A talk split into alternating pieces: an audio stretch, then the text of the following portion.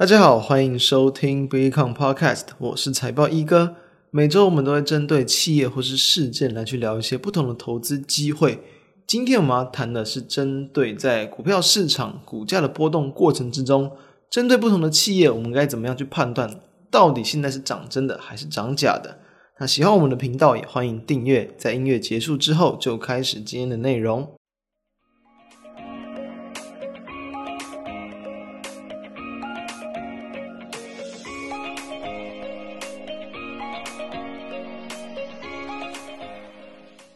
大家应该都有听过吧？其实台股算是一个浅碟型市场，也就是说很容易透过比如说特定资金的一些炒作啊、拉抬啊，或者是这种消息的一些释放等等，就容易去拉抬部分的一些个股的一些股价。所以，我们常常就可以看见很多题材性的一些消息，然后就可以让这个买盘呢去推升，那推升了不少类股的股价。所以说。近期的这个元宇宙相关的概念股，也就是我们在前几个礼拜有谈到的，它其实就是一个非常好的例子。因为大家确实知道，在前一阵子之前，元宇宙的类股表现的是特别的强劲。当然不是说这些题材一定就是炒作，很多这些所谓的题材啦，即便他们现在没有发生，但他们很可能都会是未来好几年之后很很具发展空间的产业。虽然啦，在当下。大部分都是以这种可能梦想性啊，然后本梦比出发为主，所以其实你不会在他们的一个短期的营运上看到任何的一个这个相关题材的挹注，所以有时候这样的一个题材一出现嘛，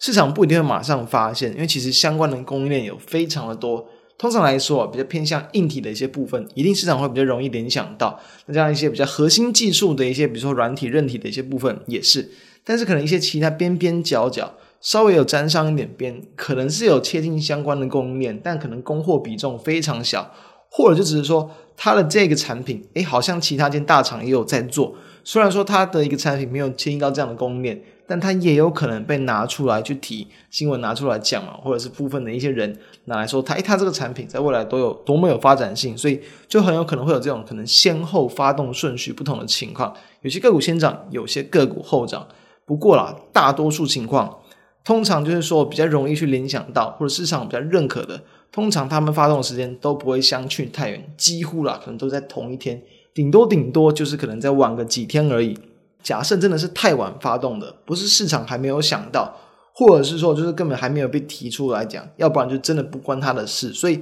他这样的一个发动，很有可能就所谓的涨假的。就是说，它比别人慢太多了。为什么你不不提早市场就发现到？为什么你不提早可能跟大家去提到说你有相关的技术，你有相关的一些这样的一个领域的一个应用，是不是？所以这是比较常见的一些情况。那在这一次啊，最近就是我们录制的时间是十一月二十五号星期四。那在本周二啊，本周二十一月二十三号就有一点类似的情况，就是。这次的一个 LED 厂就有点类似的状况，那我们主要可以来看一下二三九二的亿光这间 LED 厂。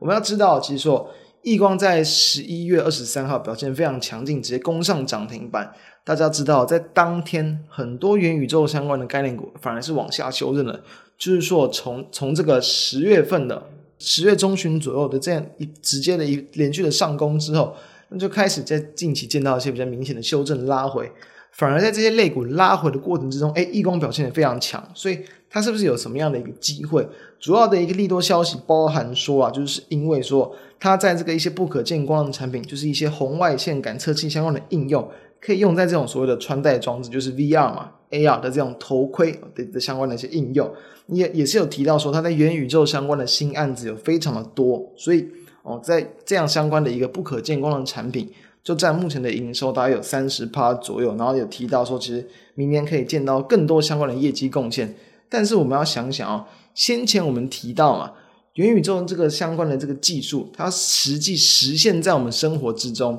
其实真的还需要很多年的一个这样的一个研发的一个演进。所以他们提到这种相关的应用，会不会只是说就是可能跟元宇宙有沾上一点边，比如相关的一些可能穿戴装装置的一些产品好也好，或者就是相关的。啊，就是游戏的一些应用也好，就用在这个上面，但是他们其实根本就还不算是在元宇宙相关技术的使用，只是有稍微算是搭上一点边。所以，其实这些产品本来就是有在出货嘛。其实这个宏达电他们在出 VR 产品也是好几年的时间了，所以本来就不是这个就是新的一个这个营收或者是新的这样的一个订单。从这样的角度，我们要去可以去第一个先去看到说，其实哦。真正元宇宙相关的一个营收挹注，其实对于他来讲，我们认为其实等于说根本还不会看到啦，就是那个根本还太早，那个真正的应用可能就是用在原先哦，就是等于说原先就有的一些既有的一些这个业务上面。好，那再来其实也要知道说，它其实也是因为是宏达电的一个供应链，所以说诶也当然就是容易嘛，股价会激烈的往上涨。但是同时我们要知道啊，既然你是身为宏达电的供应链，为什么你没有在当时宏达电飙涨的时候，可能跟着比如说像是位数嘛？跟着像是威盛嘛，全部都一起涨。为什么你会晚别人一个多月才跟人发动？所以到底是真的有去受惠到，真的有去相关的这个可能供应链的这个挹注，还是其实说其实没有什么关系？我是比较倾向后者。所以说，但涨真的涨假的，其实从这些消息或者发动顺序来看，我是可以比较倾向于就是它是涨假的啦。所以其实也可以见到，在大概就是两个交易日之后，几乎啦股价几乎就是被打回到原本的起涨点，就是一天的一个急涨之后。很快速，两天就被打了回来，所以面对到这种情况，不是说啊，不是说你判断它真的是涨假的，你看到它大涨，你马上就要去做空。为什么？因为有时候市场其实没有那么的理性，对不对？有时候它可能可以连续好几根涨停，直接给你锁到死。所以通常你要再去搭配什么？搭配它价格，它可能就直接明显的涨停打开，或者就是明显的开高走低。开高走低，其实有时候不一定要去等到收盘才确认，就等到它可能开盘，然后股价震荡震荡嘛，可能往上拉。后续跌破平盘，哎，它后续就是个机会，代表它当天就是没有这么的强。从这样的迹象去看，所以其实，在亿光涨停板之后的隔一天，其实就是有这样的一个情况。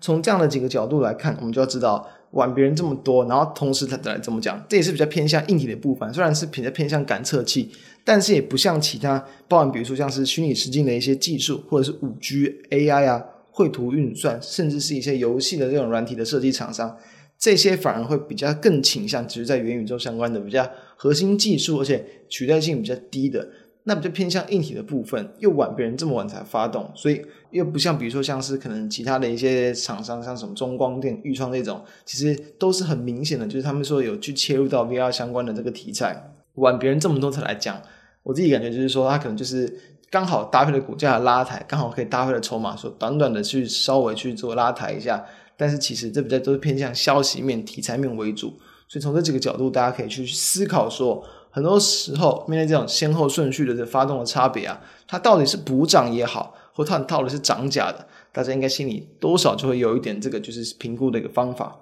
那再来，我们就要跟大家去谈，也是近期算是一个比较有趣的现象，就是说近期有一间公司，可能没有很多人听过，叫做一二三六的宏雅。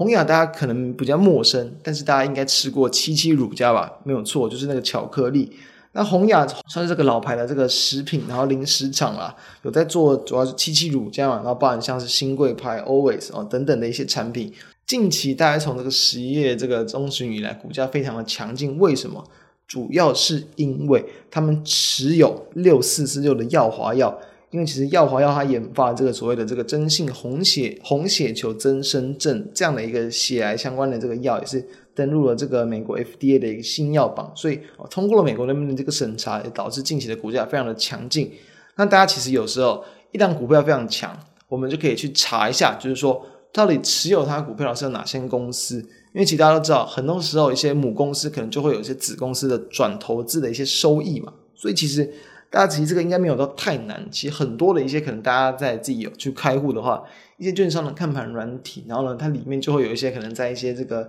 呃可能董监持股查询，我们持股查询其实就可以查到是要查耀华药，就可以查耀华药的主要的一些股东，可以看到就是宏雅食品，它是持有这个三零八三张三千多张，持股比例大概是一点一七趴，一趴多，其实没有到很多。但是因为这样的一个名单里面已经没有其他的上市贵公司了，所以其实耀华要大涨的话，那当然理所当然的，宏雅一定也是市场会去想到的一块部分。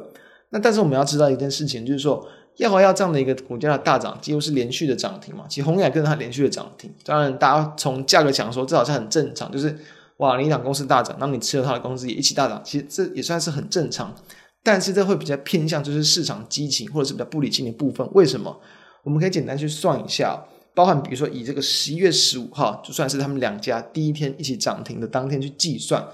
当天这个耀华药是涨这个十点五块，然后宏雅是涨一点四五块，就是他们的一个本来的价格啊，就是一档就是这个一百多块，一档就是十几块而已。所以耀华药这样的一个大涨，我们从刚刚知道宏雅持有它大概三千出头张股票，所以你用这样的三零八三的一个数字，几张股票啊，去乘以这样涨停板，它带来的一个一张可能就是一万零五百块这样的一个收益，大约乘一乘可以算出可能三千两百四十万左右，那这样的一个金额。我们要再去除以，就是弘扬它的股数，这都可以直接在公开资讯观测站上面查得到。股数大概是一点零八亿左右啊，就是一亿出头，除下来大概是零点三多。那当然包，因为之后可能连续的涨停嘛，所以说其实耀华要可能之后就是因为连续涨停，那当然它的一个股价就是那样的一个乘数的一个关系，可能会变得越来越大，所以对应到那个宏雅的一个这个股价才才这十几块钱，可能要要就可能涨到了一百二、一百三、一百四。那它这样的一个这个比例，可能对于宏雅这样的一个收益的挹注，可能从原本零点三就可以拉到可能零点四、零点四多。所以你这样看，因为宏雅它目前的一个获利是亏损的，所以我们比较难用本益比去评估。所以我们的计算方式就是这样，就是算出要花一天涨停溢注到宏亚它多少的一个，比如说账面潜在的一个收益。刚刚讲到除以每股的话，大概就是零点三多啊。那我们可以想成净值嘛，就是说可能净值增加零点三多。但是它每一天每天都可能涨一块多一块多，甚至到两块钱，那是不是有一点涨太多了？就是说你根本增加的价值都没有到那么高，那你的股价凭什么涨这么多？是不是？所以说刚好其实就是在宏亚第一天就是涨停打开开高走低的时候，后续就比较陷入了一个比较弱势修正的一个格局。所以从这样角度我们可以去看到底这些比如说转投资的一些益助，或者是说他持有的一些这个可能一些金融产品的一些价格的上涨。对于他的公司，当然一定是有好处，但到底值不值得、足不足够支撑股价连续的涨停，这个大家就可以好好想一想。所以面对这种情况，我自己会认为算是比较不一定是说涨价，就是说它涨得有点不真实，或者说有点涨太多了，有点不合理，超出它应该要有的一个价值。所以当然后续股价就比较容易面临修正嘛。